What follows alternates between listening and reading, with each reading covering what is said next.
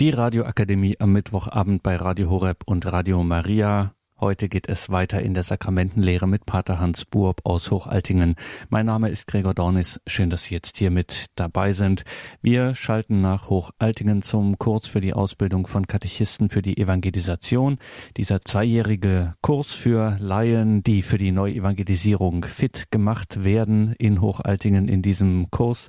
Wir sind derzeit in der Sakramentenlehre und hören dazu Pater Hans Buob aus Hochaltingen. Heute geht es weiter mit dem Sakrament der Buße. Radioakademie bei Radio Horeb und Radio Maria, Sakramentenlehre. Wir hören Pater Hans Buob, Vortrag Nummer 6. Liebe Zuhörerinnen und Zuhörer, wir haben letztes Mal begonnen, über das Sakrament der Buße zu sprechen. Buße als Sakrament und haben am Schluss gesagt, Gott, der uns im Sakrament begegnet, ist nicht einfach nur so ein unbestimmbar Wirken des Es, Es, also etwas reagiert im Sakrament, sondern es ist der lebendige Gott selber. Jesus selbst handelt im Sakrament in der sichtbaren Gestalt seiner Kirche, nämlich im Priester. Und da wollen wir mit dem Gedanken nun weiterfahren. Sakramente sind also Zeichen, Zeichen, die die Gnade andeuten und zugleich bewirken. Andeuten, zum Beispiel bei der Taufe, das Wasser deutet die Reinigung an und bewirkt die Reinigung von der Ursünde. Und beim Bußsakrament ist es wiederum das Zeichen, ich höre die Worte, ich spreche dich los von deinen Sünden. Ich höre es. Ich nehme es wahr. Ich vermute es nicht nur. Also, Sakramente sind Zeichen, äußere Zeichen, entweder gesprochen oder Handlungen oder Materien, die die Gnade andeuten und zugleich bewirken. Christus selber in seiner Menschwerdung ist ein solches Zeichen. Er ist der Inbegriff aller Sakramente. Denn durch seine Menschheit, durch seine sichtbare Menschheit hat er uns erlöst. Er ist das große Sakrament, wie einmal der große Theolog Scheben sagte. Er ist, Christus selber, ist das große Sakrament. Er stellt die gnadenvolle Verbindung mit Gott dar. Er ist der Mittler zwischen Menschen und Gott. Und er bewirkt auch diese gnadenvolle Verbindung mit dem Vater. Und so sind alle einzelnen Sakramente nun, könnte man sagen, ein Teil dieses großen sakramentalen Organismus. Sakramentalen Organismus heißt, es ist ein Organismus, der uns gleichsam dauernd mit Christus, mit dem Vater verbindet, durch den unaufhörlich die Fülle des Lebens fließt wie in einem Organismus. Und jedes Sakrament bewirkt eben gleichsam entsprechend dem, was es eigentlich aussagt, diesen Fluss des Lebens im gesamten Organismus der Kirche. Und das Ziel dieses sakramentalen Organismus, also ist der Leib Christi gemeint, uns alles, nicht? Das Ziel dieses sakramentalen Organismus ist nicht der Einzelne, sondern die Kirche als die Gemeinschaft aller, die durch die Taufe Glieder des Leibes Christi geworden sind. Also das ist das Ziel, das Ziel dieses ja, sakramentalen Organismus. Also all das der Sakramente, das Ziel ist nicht nur der Einzelne, sondern das Ziel ist die Kirche als Gemeinschaft. Denn die Sakramente gliedern uns ein in diese große Gemeinschaft des Leibes Christi. Und sie ernähren uns in diesem Leib Christi. Und nur sie, diese Gemeinschaft der Kirche, die kann die Fülle aller Gnadenkräfte besitzen. Und sie besitzt sie. Wie Paulus es sagt, in der Kirche ist die ganze Fülle Christi enthalten. Und Christus, wie gesagt, ist das große Sakrament. Und in dieser Kirche lebt Christus fort und holt sich immer wieder neue Glieder herein durch die Taufe. Und deshalb ist die Kirche auch der fortlebende Christus und kann wie er das große Sakrament genannt werden. Die Kirche, das große Sakrament. Und die Kirche ist etwas Sichtbares. Es sind all die Glieder, die mit Christus verbunden sind, auf dem Fundament der Apostel und auf dem Felsen des heiligen Petrus und seiner Nachfolger. Also das ist wichtig, dass wir in dieser Gemeinschaft mit den Aposteln, das heißt mit den Nachfolgern der Apostel, also mit den Bischöfen und mit dem Papst, also mit dem Nachfolger des Petrus, das ist die sichtbare Kirche. Und in ihr lebt Christus fort. Sie ist das große Sakrament. Das Vatikanische Konzil nennt die Kirche Ursakrament, weil in ihr die ganze Fülle Christi enthalten ist. Und in den Sakramenten wird aus dieser gesamten Fülle immer ein Teil, etwas gegeben, strömt entsprechend dem Sakrament den einzelnen Glied zu und verbindet es tiefer mit dem gesamten Leib Christi. Das Vatikanische Konzil also spricht vom Ursakrament. Und in dieser Kirche stellt sich, wie auch in Christus selber, wie auch in der Person Christi selber, in dieser Kirche stellt sich die Verbindung von Gott und Mensch dar. Verbindung von Gott und Mensch. Christus war in einer Person, Gott und Mensch. Aber auch in dieser Kirche stellt sich diese Verbindung von Gott und Mensch dar. Und in dieser Kirche wird diese Verbindung fortwährend bewirkt, eben durch die Sakramente. Diese Kirche ist das erste Ziel der Sakramente. Es bewirkt unaufhörlich nicht? diese Verbindung Gott, zwischen Gott und Mensch. Und der Mensch wird in der Kirche Gottes Liebe, Gottes Gnade und Gottes Natur teilhaftig. Der Mensch wird in der Kirche, nicht außerhalb, Gottes Liebe teilhaftig, Gottes Gnade und Gottes Natur. Denken Sie an die Taufe und denken Sie an das Bußsakrament, wo das, was nach der Taufe wieder zerstört ist, wieder voll hergestellt wird. Wir nehmen teil an Gottes Natur. Und zwar in der Kirche. Es ist das große Geheimnis, das entweder im Glauben angenommen werden muss oder als Ärgernis abgelehnt werden muss. Und das kennen wir alle. Die Kirche, auch das große Ärgernis, das viele ablehnen, die die Kirche für so einen ja, irgendeinen soziologischen Verein halten. So wie andere Vereine, es ist halt ein kirchlicher Verein. Nein, es ist ein Geheimnis. Es ist die ganze Fülle Christi. Nicht? Das, wie gesagt, entweder ich nehme es im Glauben an oder ich lehne es als Ärgernis ab. Es bleiben nur diese zwei Feststellungen. Und das muss ich mir überlegen. Für mich, wie entscheide ich mich?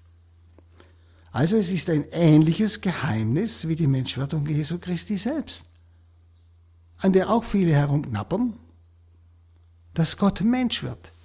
Und die Irrlehren dieser Richtung sind von Anfang an in der ersten Jahrhunderte schon in der Kirche. Christus ist nicht Mensch, er ist nur Gott. Oder er ist nur Mensch, aber ist nicht Gott. Beide Formen der Irrlehren, schon in den ersten Jahren, Jahrhunderten, sind herumgrassiert. Und bis heute können manche das nicht annehmen, dass Gott Mensch geworden ist.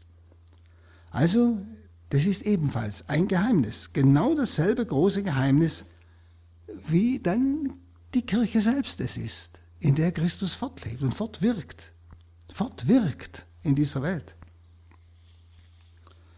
Also er bleibt, kann man sagen, sichtbar in seiner Kirche. Er bleibt in seiner Kirche hörbar. Ich erfahre also in dieser Kirche, dass meine Sünden mir vergeben sind.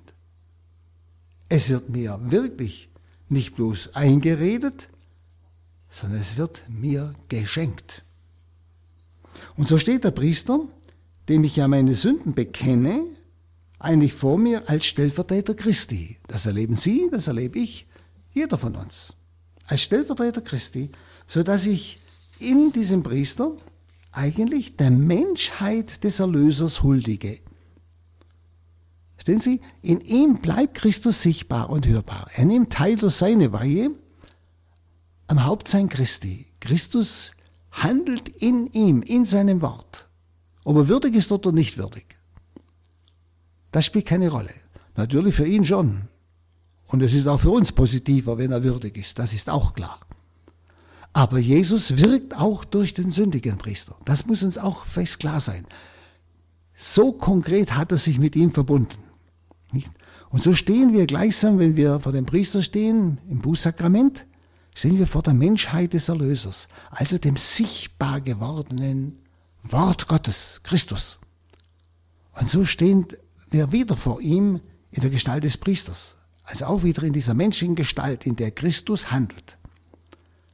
Der Priester steht aber auch vor mir als Stellvertreter der Kirche. Denn er nimmt ja, wie gesagt, am Haupt sein Christi teil durch seine Priesterweihe und das Haupt steht ja auch für den Leib. Nicht? Sodass ich also vor ihm, auch vor der Kirche, meine Schuld bekenne, der ich mit meiner Sünde geschadet habe. Nun, um das noch besser zu verstehen, sollten wir einmal in die Geschichte der Kirche hineinschauen. Den ältesten Fall von Buße in der Kirche können wir feststellen im ersten Korintherbrief. 1 Korinther 5, 3 bis 5. Da schreibt Paulus, ich bin zwar dem Leibe nach abwesend, er schreibt ja von irgendwoher, im Geist aber bin ich bei euch und habe bereits, als wäre ich anwesend, mein Urteil über den Übeltäter gefällt. Es ging also um einen Kapitalsünder. Während ihr und mein Geist im Namen des Herrn Jesus Christus beisammen seid, ihr und mein Geist, also er ist im Geiste gleichsam da, soll man jenen Menschen in der Vollmacht unseres Herrn Jesus Christus, dem Satan übergeben, zum Verderben des Fleisches, damit sein Geist gerettet wird am Tag des Herrn Jesus. Also es geht um, das, um die Rettung dieses Menschen. Also der Sünder wird durch richterliches Urteil aus der Gemeinschaft, das heißt aus der Gemeinde, aus der Kirche entfernt. Exkommuniziert, würden wir heute sagen. Die Gemeinschaft der Kirche soll also das Urteil mitvollziehen. Und so wie die Gemeinschaft eine Rolle spielt bei der Verurteilung, die ja zur Buße treiben soll, das heißt ja, damit sein Geist gerettet werde am Tag des Herrn. Also so wie die Gemeinschaft eine Rolle spielt bei der Verurteilung, die zur Buße treiben soll, so spielt sie auch, die Gemeinschaft, die Kirche, auch eine Rolle bei der Versöhnung. Das erfahren wir im zweiten Korintherbrief 2,6. Da schreibt Paulus, die Strafe, die diesem Menschen von der Mehrheit zuerkannt wurde, mag für ihn genügen. Verzeiht ihm jetzt wieder und tröstet ihn, damit er nicht durch zu große Traurigkeit zur Verzweiflung getrieben werde. Es geht hier nicht um den gleichen Sünder, um den es im ersten Korintherbrief ging. Aber das Verfahren entspricht dem ersten Fall. Die Gemeinschaft der Kirche, die vom Apostel geleitete Kirche also, hat das Recht zu verzeihen, und zwar so, dass der Reumütige in ihrem Schoß wieder Gemeinschaft habe mit Gott. Sie, wir wollen, sage jetzt wir, aber viele, wie ich es immer wieder höre, wollen Versöhnung mit Gott ohne Kirche. Sie nennen das ihre Privatsache. Sie machen das mit Gott privat aus. Aber Christus ist gegenwärtig in seiner Kirche, in diesem Geheimnis. In ihr ist die ganze Fülle Christi. Und sie können das nicht privat ausmachen. Es gibt nur Versöhnung mit Gott durch die Kirche. Ich denke, das ist ein sehr, sehr wichtiger Gedanke. Denn wir haben mit der Sünde nicht bloß uns geschadet, sondern dem ganzen Leib der Kirche. Allen. Und Johannes, der Apostel, ordnet an in 1 Johannes 5,16, also in seinem ersten Brief, sieht einer, dass sein Bruder eine Sünde begeht, die ihn zum Tode führt, so bete er und verhelfe ihm dadurch zum Leben. So bete er und helfe ihm dadurch zum Leben. Also wenn einer seinen Bruder eine Sünde begehen sieht, die zum Tode führt, also eine schwere Sache. Er bete und verhelfe ihm zum Leben. Oder der Apostel Jakobus in 5,16 schreibt, bekennet einander eure Sünden und betet füreinander, auf dass ihr gerettet werdet. Es gibt also in der Kirche des Anfangs schon nicht die Sünde des Einzelnen für sich allein, sondern alle sind mitverantwortlich für den Sünder. Alle müssen auch helfen zur Buße und zur Versöhnung des Einzelnen. Also es muss uns ein Anliegen sein, unsere Mitchristen, die in der schweren Sünde leben, zur Versöhnung mit Gott zu bringen. Wie, wie ja der Jakobus sagt, nicht? Betet füreinander, auf dass ihr gerettet werdet. Die sogenannte Zwölf-Apostellehre, das ist eine der ältesten Schriften, eine außerbiblische Schrift, ist also nicht, gehört nicht zur Heiligen Schrift, aber es ist aus der Zeit, wo die Heilige Schrift entstanden ist. Das heißt, wo die, das Evangelium Jesu Christi eben aufgeschrieben wurde. Aus dieser Zeit stammt auch die Zwölf Apostellehre, obwohl sie nicht Heilige Schrift ist, aber ist ein sehr wertvolles Buch. Sie ist eventuell sogar älter als die Briefe des Apostels Johannes. Und diese zwölf Apostellehre berichtet uns wörtlich, am Tage des Herrn, also des Sonntag, kommt zusammen, brechet das Brot und saget Dank, also euch Christi. Das ist also noch vor dem Jahrhundert. Nachdem ihr zuvor eure Sünden bekannt habt, also kommt zusammen, brechet das Brot und sage Dank, euch Christi, nachdem ihr zuvor eure Sünden bekannt habt, auf das rein sei euer Opfer. Also dort schon ganz klar vor der Eucharistiefeier das Bekenntnis der Schuld, die Vergebung der Sünden. Wie es ja in der Ostkirche, also auch bei den orthodoxen Kirchen, ganz streng gehandhabt wird. Wo auch der Beichtvater noch bestimmt, ob der Beichtende und der, der gebeichtet hat, überhaupt zur Kommunion zugelassen wird. Also das müsste uns alles mal wieder zu denken geben, wenn wir einfach nur die Eucharistie feiern und auch selbst zur Kommunion gehen, ohne unsere Sünden vorher bekannt zu haben, damit unser Opfer rein sei. In einer Parallelstelle, auch in der Zwölf Apostellehre, da heißt es, in der Gemeindeversammlung, das heißt Ecclesia, die Kirche, sollst du deine Sünden bekennen. Also in der Gemeindeversammlung öffentlich sollst du deine Sünden bekennen. Also hier sogar die ganz individuelle Form. Ganz persönlich soll ich meine Sünden bekennen vor den anderen. Und das heißt, und nicht zum Gebet hinzutreten mit bösem Gewissen. Also selbst wenn wir uns versammeln zum Gebet, sollen wir unsere Sünden bekennen. Damit wir wirklich nicht mit bösem Gewissen zum Gebet hinzutreten, also mit Sünde, belastet. Vielleicht werden wir deshalb oft so wenig erhört und können erhört werden vom Herrn, weil unser Gewissen nicht rein ist, weil wir unsere Sünden nicht bereuen. Wie soll Gott da antworten? Es heißt also, sie sollen die Sünden einander bekennen. Nun, die Funktion des Priesters oder Bischofs wird nicht eigens erwähnt, aber damit nicht geleugnet.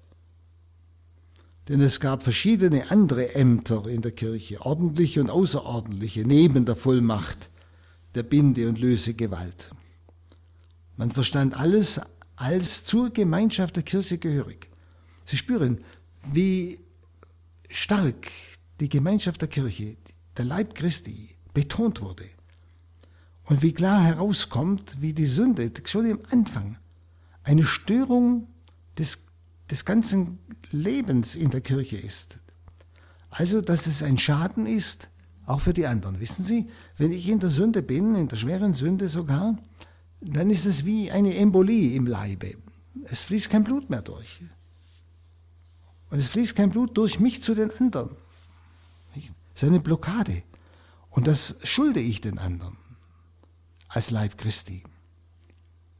Also man verstand alles als zur Gemeinschaft der Kirche gehörig. Also nicht als Privatsache. Und in dieser, natürlich ist dies auch, die Sünde ist meine private Sache auch, aber es ist ein Schaden für das Ganze. Ich kann es nicht nur allein als Privatsache sehen. Und in dieser Gemeinschaft der Getauften waren alle Christen unter sich ganz eng verbunden und waren herausgehoben gegenüber denen, die draußen waren, also außerhalb der Kirche, wie Sie sehen in 1 Korinther 5.13. Alle anderen Unterscheidungen der Ämter traten davor eigentlich zurück. Wenn Sie das, was wir heute vielleicht so stark betonen oder meinen, nicht diese Unterscheidung zwischen Kleriker und Laien, also Priester und Laien, wie wir sagen, Getauften, das stand gar nicht so sehr im Vordergrund. Wo es ganz klar war, dass die Bischöfe, also die Apostel oder ihre Nachfolger und äh, die, die für die Gemeinde bestimmt waren und geweiht waren, dass die zu leiten hatten und zu verkünden hatten, das war gar keine Frage. Aber es war ein Dienst für das Ganze am Leib Christi, so wie jeder andere Getaufte eben seine Dienste hat, seine Gaben hat, seine Aufgabe hat vom Herrn, nicht für den Aufbau des Leibes Christi.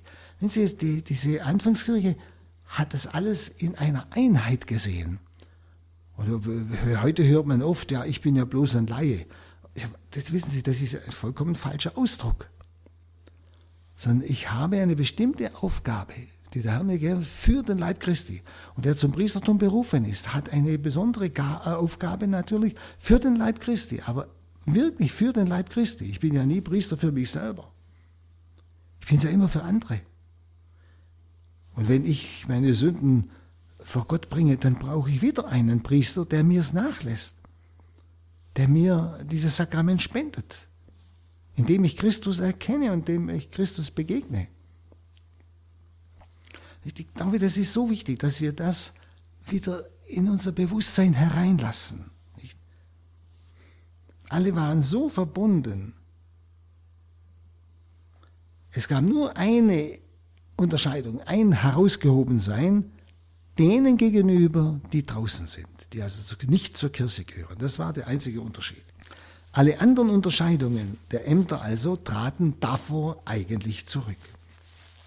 Damit waren sie nicht geleugnet, damit waren sie nicht erniedrigt oder so. Im Gegenteil. Es wurde alles zur Auferbauung des Leibes Christi anerkannt und alle Vollmacht sah man eingebettet, alle Vollmacht, auch der Apostel, sah man eingebettet in die Ganzheit der Kirche.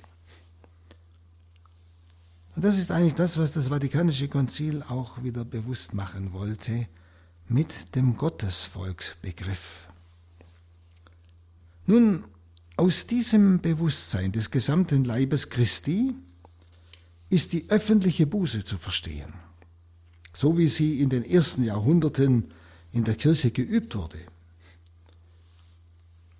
Und wie sie gehandhabt wurde, das können wir beim Kirchenvater Origenes nachlesen. Er schreibt, sieh dich fleißig um, wem du deine Sünden bekennst Prüfe den Arzt, ob er mit den Schwachen schwach zu sein, mit den Weinenden zu weinen vermag.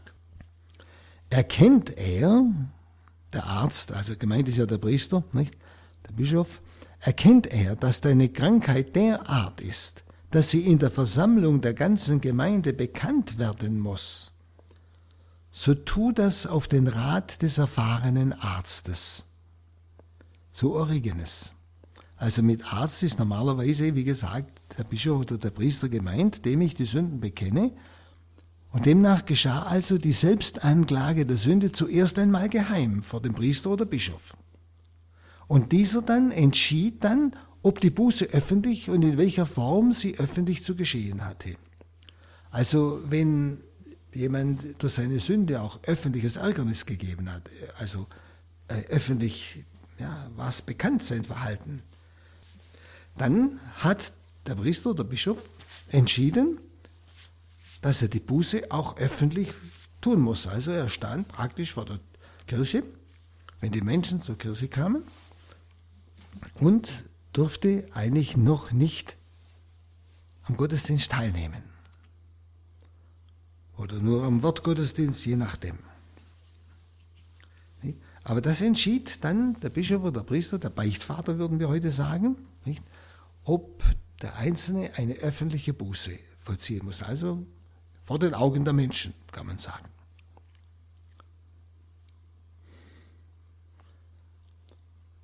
Also erkennt er, dass seine Krankheit derart ist, dass sie in der Versammlung der ganzen Gemeinde bekannt werden muss, so Tu das auf den Rat des erfahrenen Arztes, sagt Origenes. Und demnach geschah also die Selbstanklage, wie schon gesagt, zuerst einmal geheim. Vor dem Beichtvater, wie wir heute sagen.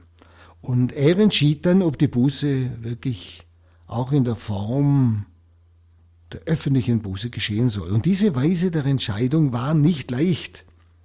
Das hat auch der Kirchenvater Augustinus selbst einmal bekannt, wenn er sagt, ich gestehe dass ich hier täglich daneben greife.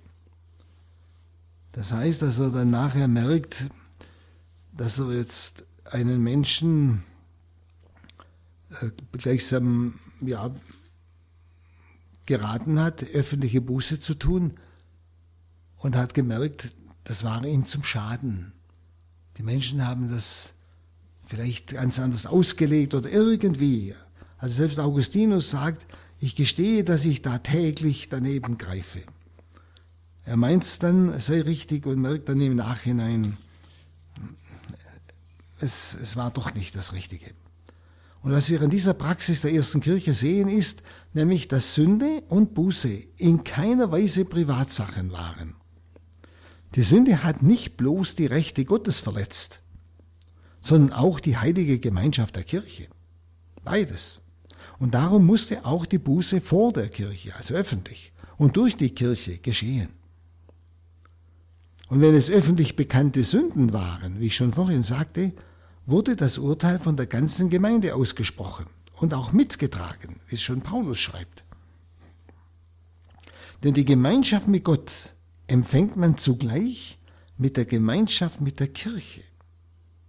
Die Gemeinschaft mit Gott empfängt man zugleich mit der Gemeinschaft mit der Kirche. Denn die Kirche ist die Gemeinschaft des Heiligen Geistes.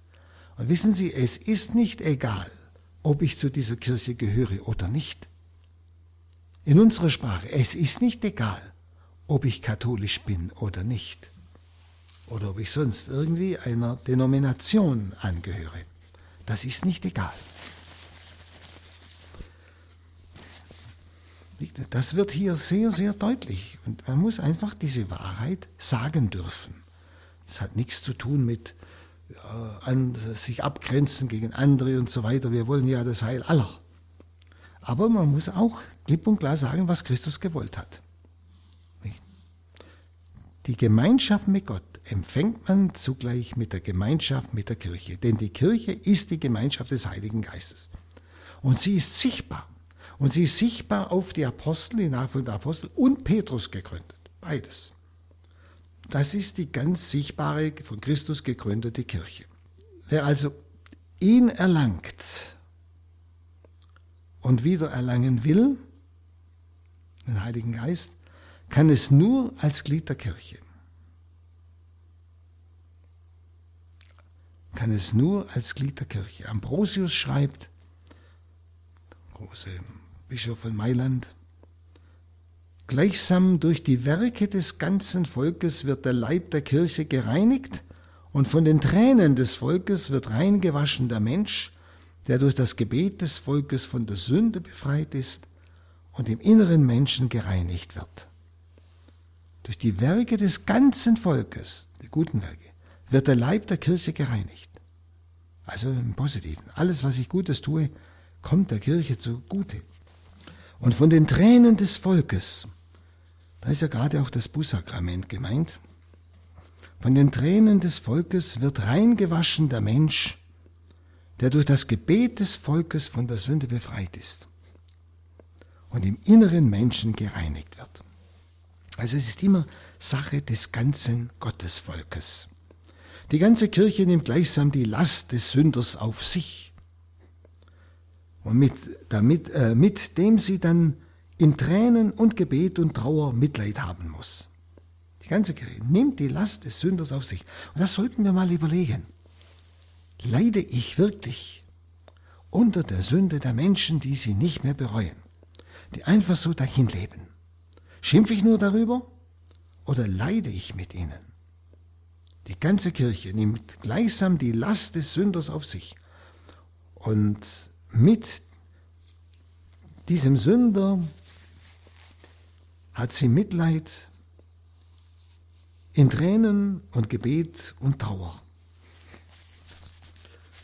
Sie durchsetzt sich, kann man sagen, gleichsam ganz mit dem Sauerteig des Sünders, sodass alles, was in einem Büßer noch zu tun ist, durch den gemeinsamen Zusatz von Erbarmen und Mitleid der Kirche gesühnt wird. Was in einem Büßer noch zu tun ist, als in einem Sünder, der jetzt für seine Sünde Buße tut, durch den gemeinsamen Zusatz von Erbarmen und Mitleid, die wir mit dem Sünder haben, der Kirche gesühnt wird. Also eine Erinnerung daran ist uns das Confitio zu Beginn der heiligen Messe. Und das ist sehr wichtig. Das geht so weit zurück. Schauen Sie, das ist noch ein Anklang der Urkirche. Dieser, wo das noch ganz bewusst war. Wo, und ich glaube, es ist uns heute oft nicht bewusst. Wir leiern es oft herunter und das ist schlimm. Dass wir vor Beginn der Eucharistie, denken Sie noch mal an die zwölf Apostellehre, dass wir nur das Brot bringen können, wenn wir zuvor gereinigt worden sind von unseren Sünden. Und es ist wichtig, dass ich es bekenne. Ja? Confitio. Ich bekenne Gott dem Allmächtigen und euch, Brüdern und Schwestern, dass ich Gutes unterlassen und Böses getan habe. Überlegen Sie mal, was wir da öffentlich sagen. Nicht? Und das ist schon die Frage. Ist mir das ernst? Oder lehre ich da nur eine Routine herunter? Das ist das Bekenntnis der ersten Kirche. Das, was ich Ihnen jetzt aufgezeigt habe. Auch was Jakobus schreibt, was Johannes schreibt. Ja? Was, was die, die ersten Väter schreiben. Das öffentliche Bekenntnis. Nicht? Man kann zwar heute nach dem Messbuch auch zwei andere Formen wählen im Bußsack, nicht? Erbarme dich, Herr, unser Gott, erbarme dich, denn wir haben vor dir gesündigt. Erweise, Herr, uns deine Huld und schenke uns dein Heil oder eben dieses Kyrie eleison, das aber mehr ein Jubelruf ist, eine Begrüßung des Herrn. Nicht? Ich weiß nicht, ob wir da zu viel ausweichen sollten. Wir sollen dieses Ursprüngliche vielleicht doch wieder tiefer und besser in den Mittelpunkt rücken, dass uns das wichtiger ist als andere Formen, nämlich ich bekenne Gott dem Allmächtigen und euch Brüdern und Schwestern ich habe gesündigt. Ich habe euch geschadet. Deshalb bittet für mich. Ich bitte euch, Brüder und Schwestern, für mich zu beten bei Gott, unserem Herrn. Sie haben da genau das drin, was die erste Kirche getan hat. Sie haben mit dem Sünder geweint, mit dem Sünder gebüßt. Sie haben mit dem Sünder gelitten unter seiner Sünde. Ja? Und wir bitten uns, Brüder und Schwestern, für mich zu beten bei Gott, unserem Herrn. Ja, tun wir das dann auch. Schauen Sie, da ist manches so routinemäßig geworden. Es ist nicht mehr wahrhaftig. Und das wäre so eine ernsthafte Sache. Werden Sie sich dessen wieder ganz bewusst. Also hier ist das noch, zusammen, das noch zusammengefasst, was in der ersten Kirche selbstverständlich war. Und das stammt von dieser ersten Kirche. Unsere Liturgie geht weit zurück. Und so ist Sünde und Buße keine Privatsache, sondern Angelegenheit der ganzen heiligen Kirche. Und deshalb kann keiner sagen, das mache ich mit Christus privat aus. Wenn er mir schadet, dann kann er das nicht mit irgendjemand anders privat ausmachen. Dann hat er das mit mir auch auszumachen. Verstehen Sie, wenn man es mal ganz hart sagt. Und ich auch mit dem anderen. In der früheren Lossprechungsform im Lateinischen war immer auch die Lösung von der Exkommunikation, also vom Ausschluss aus der Kirche, also von, der aus, von dem Ausschluss aus der Gemeinschaft der Glaubenden. Es wurde durch dieses Sakrament wieder ganz bewusst in die Gemeinschaft aufgenommen. Dominus nostri Jesus Christus te absolvate, ego autoritatis te absolvo. Et omne vincula ex communicatione interdicte quantum possum, soweit du es brauchst und ich indiges und ich es vermag. So spreche ich dich los. Also es ist auch ein, ein bewusstes Wiederaufgenommenwerden in die Kirche ausgedrückt gewesen. Also auch das, diese alte Formel, geht auch zurück auf diese ursprüngliche Praxis der Buße. Und die Eucharistie ist dann das Sakrament der Gemeinschaft. Nicht nur mit Christus, sondern mit der ganzen Kirche. Wiederum in dieser zwölf Apostellehre, in dieser ganz alten, frühen Schrift, da heißt es, wie dieses gebrochene Brot auf den Bergen zerstreut war, so möge deine Gemeinde von den Enden der Erde zusammengebracht werden in dein Reich. Also die ganze Gemeinde, so wie das Brot zerstreut war. Also wird durch die Eucharistie die Gemeinde wirklich zur Einheit geführt. Und in 1 Korinther 10, 17 schreibt der heilige Paulus, ein Leib sind wir alle, die an dem einen Brot Anteil haben. Ein Leib sind wir alle, die an dem einen Brot Anteil haben. Wer also von dem einen ausgeschlossen war, war es auch von dem anderen. Wer aus der Kirche ausgeschlossen war, war es auch von der Eucharistie, der Feier der Einheit. Deshalb, wer nicht zur Kirche gehört, kann nicht zur Eucharistie gehen. Das geht nicht. Wenn ich von dem einen ausgeschlossen bin, bin ich auch von dem anderen ausgeschlossen. Und deshalb dieses ganze Formen der Interkommunion, das ist, das ist eine, eine rein menschliche Überlegung, die das Geheimnis vollkommen außer Acht lässt. Das Geheimnis der Kirche und das Geheimnis der Eucharistie, was es für die Kirche bedeutet. Wer also aus der Kirche ausgeschlossen war, war es auch von der Eucharistie, eben der Feier der Einheit. Die Kirche schließt aus, oder nimmt auf, und zwar durch den Bischof. So ist es heute. Die Exkommunikation spricht der Bischof oder der Papst aus. Wenn in ihm, denn in ihm, im Bischof, ist die Gemeinschaft gleichsam verdichtet und versichtbart. Nicht die menschliche Gemeinschaft, sondern die heilige Gemeinschaft, deren Haupt Christus ist und der seine Eigenschaft als Haupt- und Lebensspender gerade im Priester darstellt. Denn er nimmt ja durch die Priesterweihe teil am Hauptsein Christi. Also deshalb äh, verdichtet sich gleichsam in ihm die ganze Gemeinschaft. Er nimmt teil sowohl am Leib Christi wie aber auch am Hauptsein Christi. Er steht den ganzen Christus ein, nicht dar. Und deshalb kann er gleichsam stellvertretend für die ganze heilige Gemeinschaft der Kirche ausschließen und aufnehmen in die Kirche.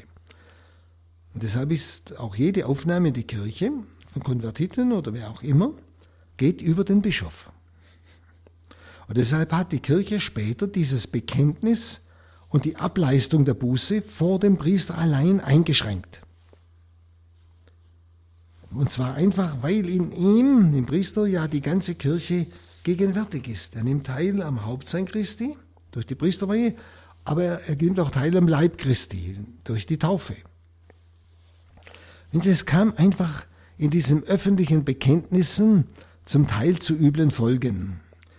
Warum Augustinus sagt, ich greife täglich daneben. Zu üblen Folgen, dass dem anderen, dem öffentlich Büßenden vielleicht Dinge angehängt wurden oder dass er verachtet wurde oder was auch immer. Und deshalb hat sich die Kirche entschieden, es bleibt einfach im Bekenntnis vor dem Priester allein, der ja beides darstellt, Christus und den Leib also die Gemeinschaft der Glaubenden. Heute wird uns dieses Bewusstsein wieder stärker vor Augen geführt in den Bußgottesdiensten. Mindestens sollte es so sein, die uns eigentlich die Sünde und Buße als eine Sache des ganzen mystischen Leibes wieder darstellen soll. Wenn Sie, ein Bußgottesdienst ist eigentlich dafür da, dass die Menschen zusammenkommen, die sich als Sünder wissen. Und so erfährt jeder gleichsam vom anderen, du bist da, weil du ein Sünder bist. Also ist ein öffentliches Bekenntnis von Sünde und Schuld von denen, die einen Bußgottesdienst besuchen. Aber ist es den Einzelnen bewusst, dass sie öffentlich vor den anderen sich als Sünder darstellen? Deshalb sind sie gekommen. Das ist mit der Sinn des Bußgottesdienstes. Und damit äh, drückt es auch aus, ich bin an euch anderen schuldig geworden durch meine Sünde. Ich habe die Gnade behindert, die durch mich zu euch kommen sollte. Aber ist das der Gedanke der Teilnehmer an einem Bußgottesdienst? Das ist die Frage. Aber das sollten wir uns selber fragen, wenn wir daran teilnehmen. Und das ist eigentlich die Vorbereitung für das Bußsakrament. Das ist der Sinn des Bußgottesdienstes. Denn der Bußgottesdienst lässt keine Sünden nach. Sicher sagen wir, dass der lässliche Sünden tilgt, wenn jemand eine vollkommene Reue hat. Gut. Von hier aus also fällt ein helles Licht auf die wahre Bedeutung der Kirche. Die Sünde eines Christen, auch die bloße Gedankensünden, also auch die Gedankensünde, niemand weiß, greift die heilige Gemeinschaft der Kirche an, schadet. Diese, jede Sünde hemmt, ja unterbindet sogar das belebende Durchströmen des Heiligen Geistes, der das Leben der Kirche, des Leibes Christi ist. Die Kirche, die, die äh, Sünde behindert die Gnade und behindert auch die Liebe, die durch alle Glieder der Kirche fließen will. Und das ist Heiliger Geist. Die Kirche ist aber ihrem innersten Wesen nach ein Abbild der Gemeinschaft des dreifaltigen Gottes, dem innersten Wesen nach. Denn auch Gott ist Gemeinschaft. Er ist ja die Liebe. Da aber durch den eingeborenen Sohn Gottes auch nachgeborene Söhne und Töchter im Schoß des Vaters diese heilige Gemeinschaft des Heiligen Geistes haben sollen, das sind ja wir, führt die Sünde eines Christen einen Schlag nicht nur gegen Gott überhaupt, also gleichsam von außen, sondern gleichsam ein Schlag im Inwendigen Gottes. Also ist nicht nur der eingeborene Sohn Gottes, der Mensch geworden ist und mit seiner Menschennatur zurückgekehrt ist in die Gemeinschaft des dreifaltigen Gottes, sondern auch die nachgeborenen Söhne und Töchter. Also wir sind durch die Taufe Teilhaber geworden am göttlichen Leben und sind mit der menschlichen Natur Jesu jetzt in dem dreifaltigen Gott. Wir sind im dreifaltigen Gott. Und deshalb ist die Sünde eines Christen nicht mehr ein Schlag gegen Gott von außen, also bildhaft gesprochen, sondern eigentlich ein Schlag gegen Gott in seinem Innersten. Das ist das Schlimme. Und dieses Schreckliche hat nur die Sünde des Getauften an sich. Und darum ist auch eine und dieselbe göttliche Tugend der Liebe, mit der wir Gott und den Nächsten lieben, ist ein und dieselbe göttliche Tugend der Liebe. Gott über alles lieben, den Nächsten wie sich selbst. Das ist dem Ersten gleich. Ja? Beides gehört zusammen. Nicht? Und darum ist es kein Umweg zu Gott, wenn wir die Brüder lieben, sondern es ist der nächste Weg. Vor allem die Brüder, die wir gar nicht so besonders gern haben. Da ist unsere Liebe am reinsten. Und Liebe ist kein Gefühl, sondern ist, dass ich mich für den anderen hingebe. Ob ich ihn tröste, ob ich ihm etwas gebe, ihm helfe oder für ihn bete. Auf alle Fälle, dass ich für ihn eintrete. Das ist die Liebe zum Nächsten. Und darum müssen wir unsere Gabe vor dem Altar liegen lassen, sagt ja Jesus. Wenn der Bruder etwas wider uns hat und müssen uns zuerst mit ihm versöhnen und dann erst die Gemeinschaft mit Gott suchen. Und darum deckt diese Liebe eine ganze Menge der Sünden zu, wie es in 1 Petrus 4,8 heißt. Also hier wird es ganz deutlich. Ich kann erst die Liebe zu Gott üben, wenn ich mit dem Bruder versöhnt bin. Und Jesus fragt nicht, wer schuldig ist. Das ist interessant. Er sagt, wenn du mit mir Gemeinschaft haben willst, dann musst du dich mit deinem Bruder versöhnen. Auch wenn der andere schuldig ist, musst du den ersten Schritt tun, wenn du einen Schritt auf Gott hin tun willst. Wenn Sie, und da wehrt sich unser Stolz, da merken Sie es. Wie der Stolz uns hindert. Das große Hindernis in unserem Leben zu Gott hin. Also das kann man sich nicht genug überlegen. Nun, das Sakrament der Buße ist, deshalb möchte ich mal so zusammenfassen, erstens einmal zum Heil notwendig. Und zwar für den Christen, der nach der Taufe schwer gesündigt hat. Wer nach der Taufe schwer gesündigt hat, da ist das Bußsakrament zum Heil notwendig. Es gibt keinen Ersatz. Und dadurch hat er sich von Gott und der Kirche nämlich getrennt durch die schwere Sünde. Von Gott und der Kirche. Er braucht dieses Sakrament, um wieder versöhnt zu sein mit Gott und der Kirche. Das hören viele nicht mehr gern, aber es ist so.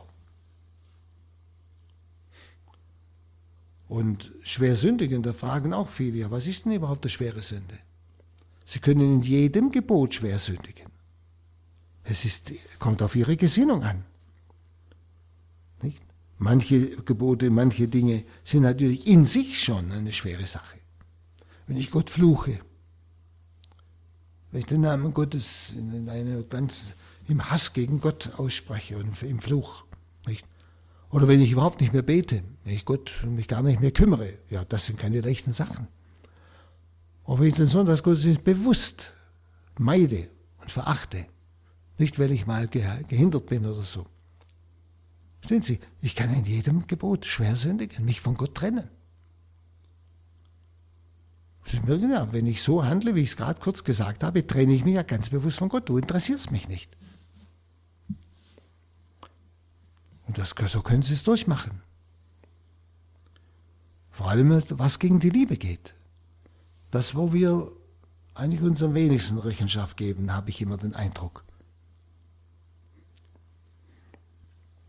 Ich kann nicht Gott lieben, wenn ich lieblos zu anderen war, ohne das in Ordnung gebracht zu haben dann kann ich eigentlich nicht in Freiheit mit Gott reden, beten, mit ihm handeln.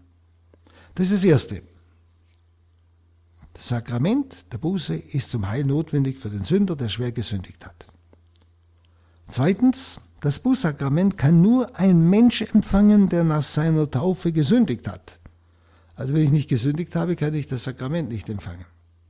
Denn durch die Taufe ist er Glied der Kirche geworden und als solches hat er durch seine Sünde auch die Kirche, die in Heiligkeit Gott gehören soll, verletzt und muss daher nach göttlicher Anordnung die Versöhnung mit Gott durch Versöhnung mit der Kirche suchen. Außerdem sind aufgrund der verborgenen und gnädigen Ordnung des Heiles alle Menschen durch übernatürliche Bande miteinander verknüpft sodass die Sünde des Einzelnen auch den übrigen schadet, also nicht bloß den Christen. Ebenso wie ihnen die Heiligkeit des Einzelnen zugutekommt. So schreibt Papst Paul VI. Beides kommt der ganzen Menschheit zugute, denn die Kirche ist der Sauerteig in dieser Welt. Also dieses zweite, das Bußsakrament kann nur ein Mensch empfangen, der nach der Taufe gesündigt hat. Also nur ein Getaufter. Aber wer hat nicht gesündigt nach der Taufe? Dann drittens, seinen Sinn erreicht das Bußsakrament nur bei dem Sünder, der sich mit Hilfe der Gnade innerlich um seine Bekehrung bemüht. Und zur Bekehrung gehören drei wesentliche notwendige Dinge. Also das Bußsakrament wird nur wirksam bei dem Sünder, der sich um seine Umkehr bemüht. Und dazu gehören drei Elemente. Und ich denke, dass das manchmal, wenn sogar nicht selten, unbeachtet bleibt. Das erste ist die Reue. Sie steht an erster Stelle. Ohne Reue ist das Bußsakrament ungültig. Sie ist der Schmerz der Seele, der Abscheu über die begangene Sünde mit dem Vorsatz, fortan nicht mehr zu sündigen. Also ich muss den Willen haben, es tut mir wirklich leid, Herr, ich will das nicht mehr tun.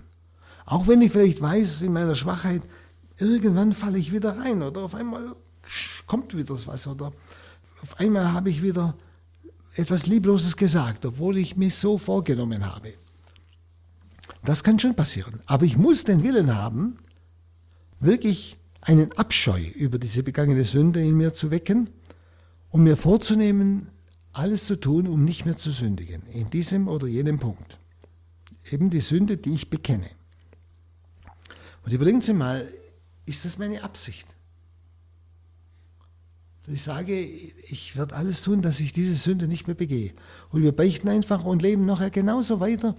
Wir, wir, wir haben gar nicht die Absicht, diesen Punkt in besonderer Weise, jede Sünde in ganz besonderer Weise ja, zu bekämpfen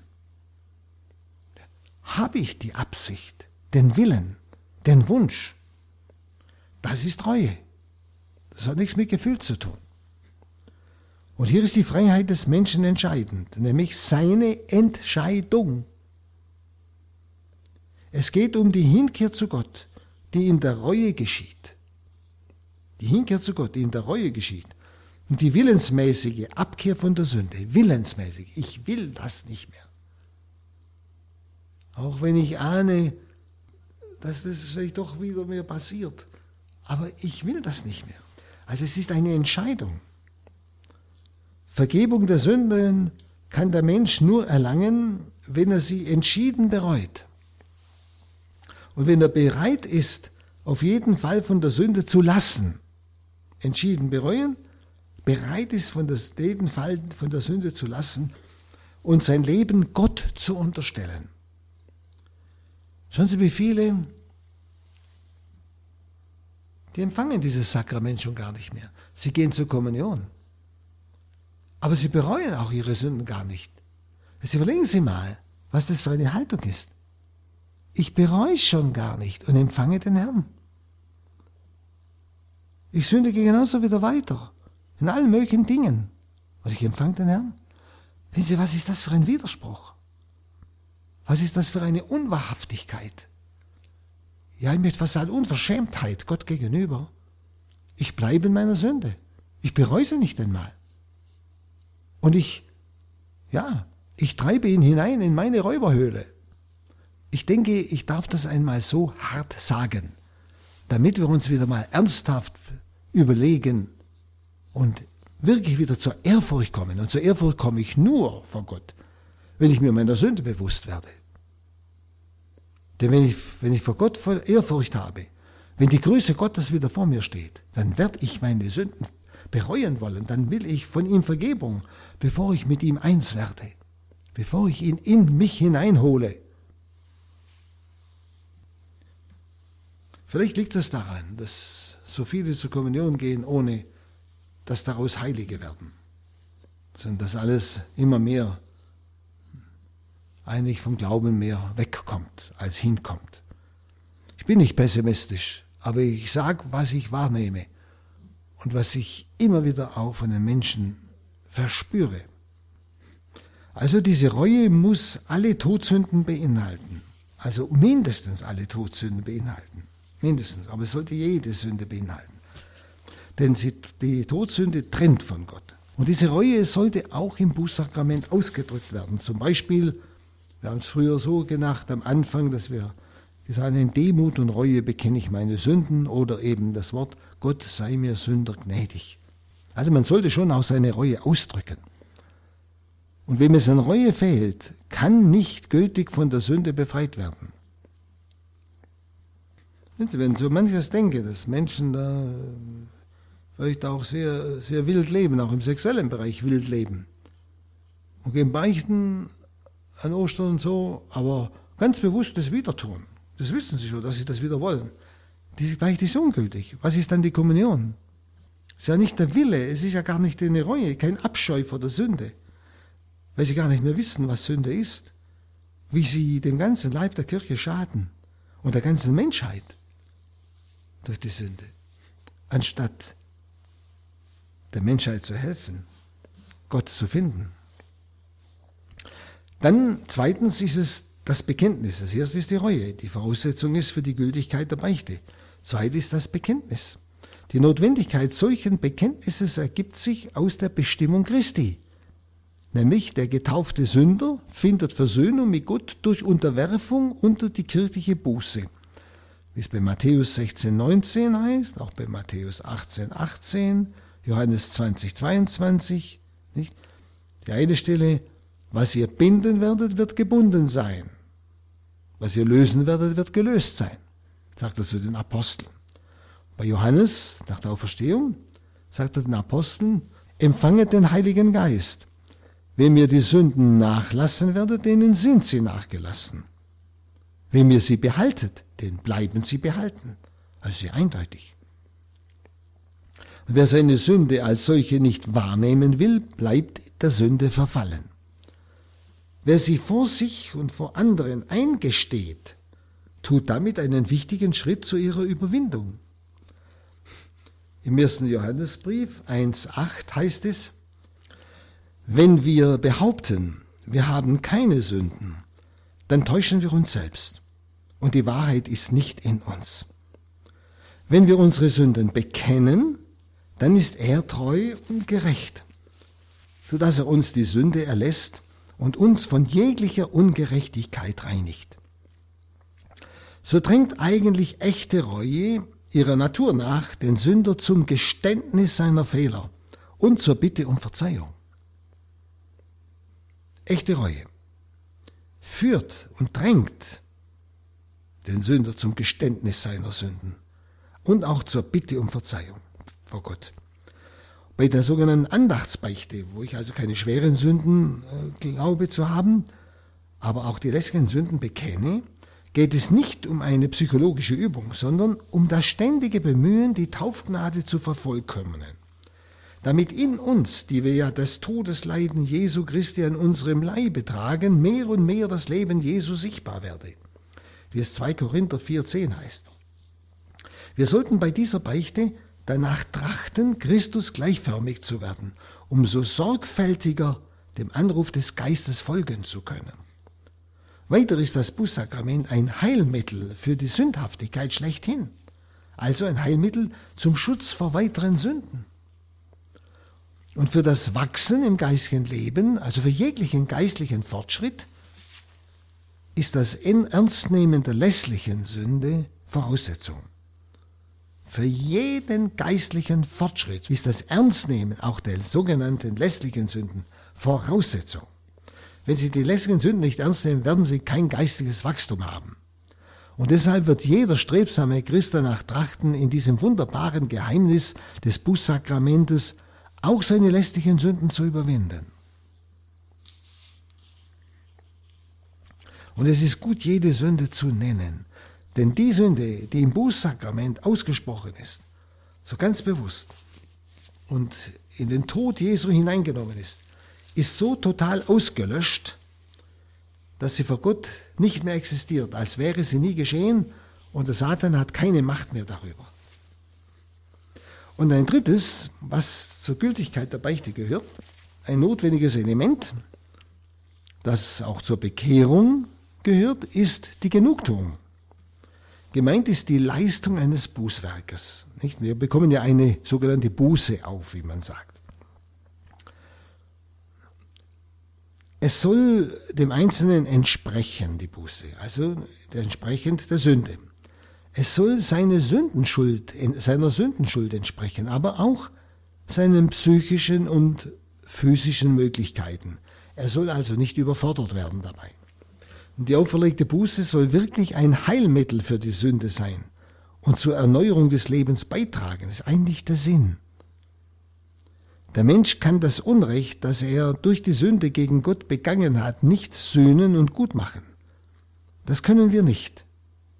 Nur Christus konnte dafür Sühne leisten. Aber in der Kraft der Gnade, wenn wir versöhnt sind, die uns ja im Bußsakrament zuteil wird, diese Kraft der Gnade, kann der Mensch durch Sühnewerke eine tiefere Teilnahme auch am sündenüberwindenden Leiden Christi suchen.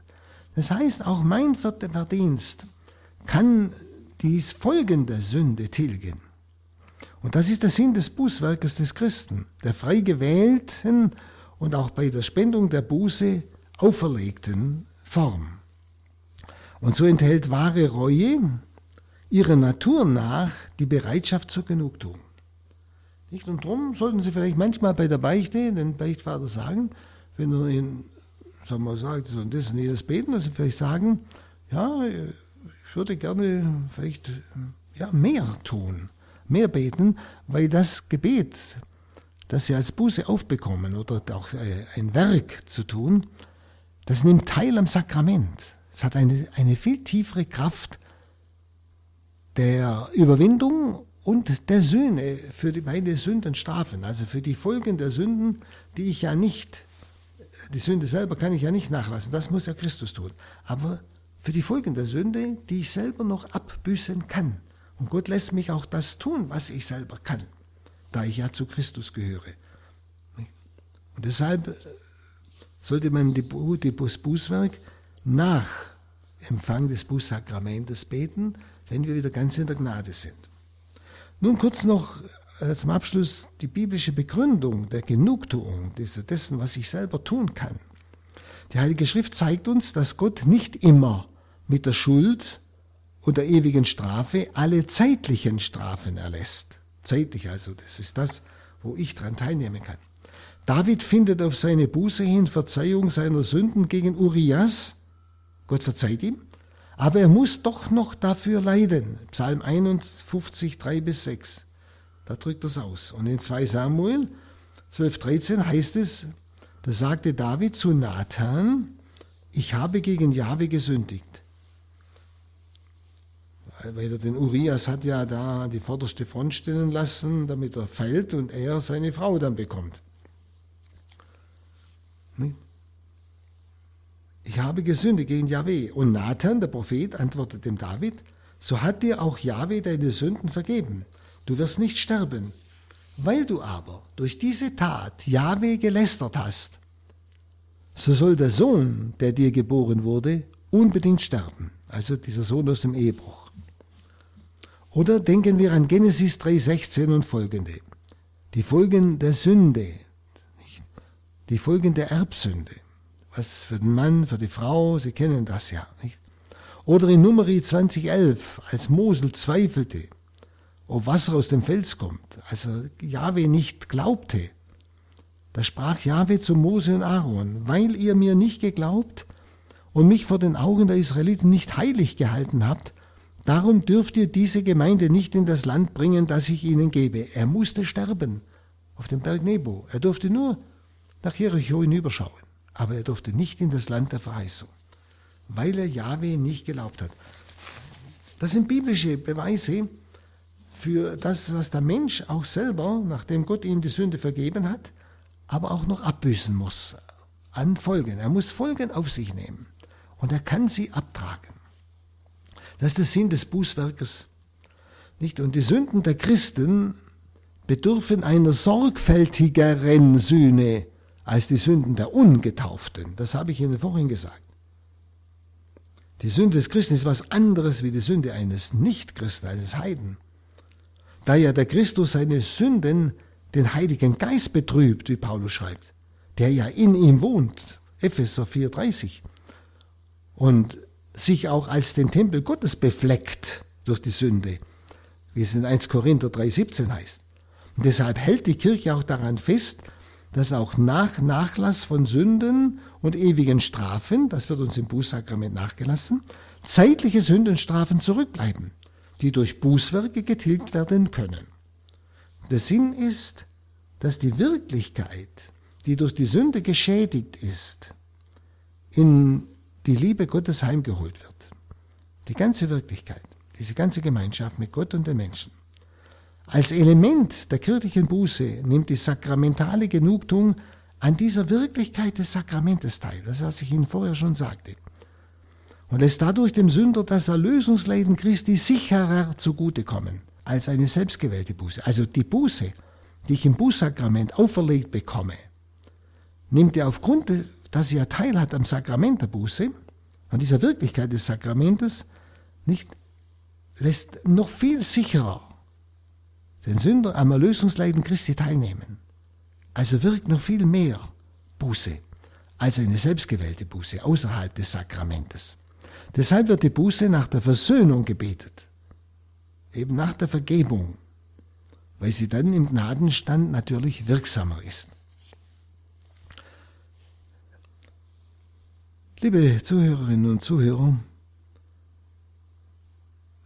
haben Sie den Mut, einmal über diese große Wirklichkeit dieses Sakramentes und überhaupt über das Sakrament der Kirche wieder neu zu reflektieren und nachzudenken und es bewusster in ihr Leben hineinzunehmen. Und zu wissen, wie wichtig es ist, immer wieder voll in der Gnade zu sein, damit die Gnade durch uns strömen kann zu den vielen Menschen, die Christus noch nicht kennen, aber auch in den Leib der Kirche hinein.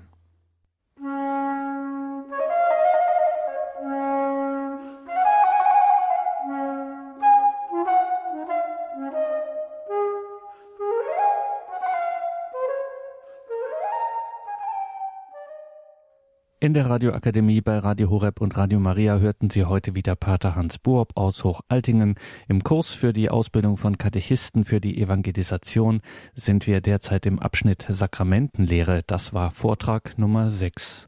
Und von diesem, wie natürlich von allen diesen Vorträgen, gibt es CDs bei unserem Radio Horeb CD-Dienst beziehungsweise auf horeb.org gibt es einen eigenen Podcast-Bereich der Credo Radioakademie. In der Gebetsgemeinschaft von Radio Horeb und Radio Maria beten wir jetzt um 21.40 Uhr die Komplett, das Nachtgebet der Kirche. Ihnen alles Gute und gottesreichen Segen wünscht Gregor Dornis.